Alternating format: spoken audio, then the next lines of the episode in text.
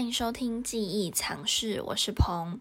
是的，好久没更新我的频道了。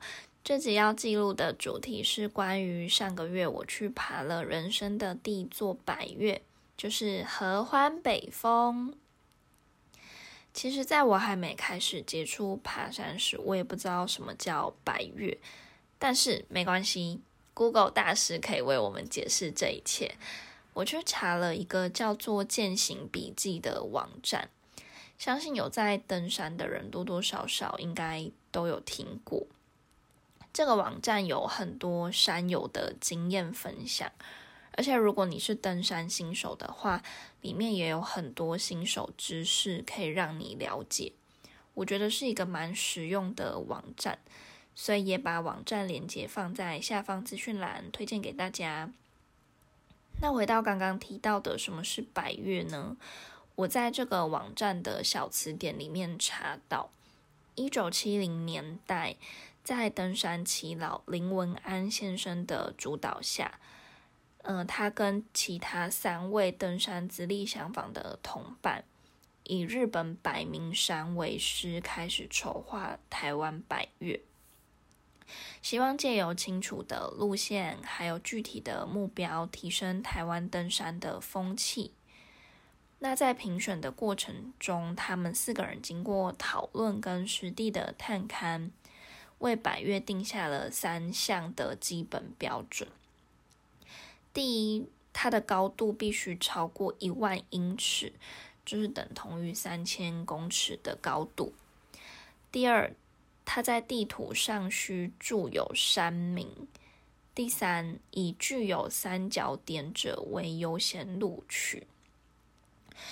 那这些客观的条件都只是评选的基础，毕竟他们要从两百多座山里面选出一百座，所以是非常不容易的。于是又加上了奇险峻秀这些主观的条件。等于就是把山的特性也列入其中，作为评选的依据。那因为这当中其实还有很多深入的东西可以去谈。我毕竟不是一个专业的登山者，所以如果有兴趣的人，可以再试着去了解。那我这次去爬的是合欢北峰，在百岳中高度排名是所属第三十四的山峰。位于泰鲁格国家公园。因为我以往都会去爬一些登山步道或者是小山峰，所以想说这一次的登山应该也会蛮顺利的。结果刚来到零点一 K 的时候，我的心率就跳得特别快。起初想说应该是太久没有运动导致的，但零点三 K 后的状况也还是都没有改善。才意识到说，可能真的是高山上的压力或空气稀薄，让我蛮不舒服的。所以沿路都是走走停停，没有办法说就是一直往上，需要适时的休息。那在看到一 K 的指示牌的时候，我的内心真的是超级感动，心里就想说：哇，终于达到目标的一半了。到一点二 K 左右，会从远处看到就是一座太阳能板。那因为随着路长啊，海拔也会慢慢的增加。有几位同伴也陆续出现身体不舒服的反应，像是头晕、头痛、胸闷等等的。所以还是建议大家要评估自己的身体状况，等休息好了再继续往上。一点三 K 后的景色就转变成一大片的草原，望过去是整个一览无遗，路途也变得比较平缓。但虽然来来往往的山有很多，可是山中的一切都很安静。一点七 K 之后就是耸立的高峰了，等于说你要越过它才能真正的抵达山峰。所以到一点九 K 的时候，我就对自己信心喊话：“快到了，快到了！”真正攻顶的那一刻，其实内心是很平静的，只是就觉得说：“哇，这一切真的好不容易哦。”这次我们整体的规划是大家包车一起上去，那司机就是会直接载我们到登山口。包车的优点是，我觉得不用自己开车，可以好好的休息。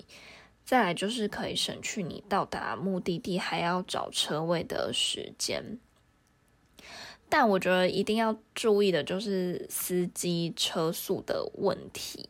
因为我这次下山的过程，我指的下山是说我们从高海拔要回到市区平面的那个路段，因为我有点无法适应那个压力，所以就有出现耳鸣跟头痛的现象，一直到当天晚上都还是很不舒服，可以形容说就是像是头要炸裂的感觉。所以建议大家，不管是自己开车或是给人载，可以的话都尽量要沿路停靠，不要说就是一路就直达终点，因为如果没有办法适应环境的压力，也会造成身体的负担。再来就是，如果未来想要尝试爬高山的朋友啊，一定要吃高山症的药，或是备药在身上。希望大家都能平安的上山，好好享受山的魅力，同时也平安的归来。那欢迎大家和我分享你的登山经验喽！这集就分享到这边，我们下集见，拜拜。